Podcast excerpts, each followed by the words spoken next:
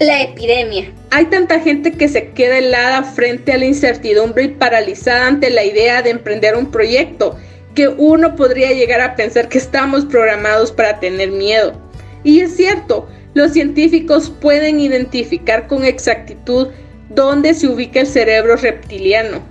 Es nuestro cerebro prehistórico, el mismo cerebro que tienen las lagartijas y los ciervos lleno de miedo y con la reproducción como objetivo principal.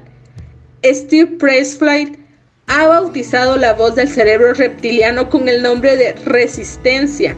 Y por cierto, mientras lees esto, la resistencia te está hablando, animándote a transigir, a no armar jaleo, a evitar los movimientos arriesgados.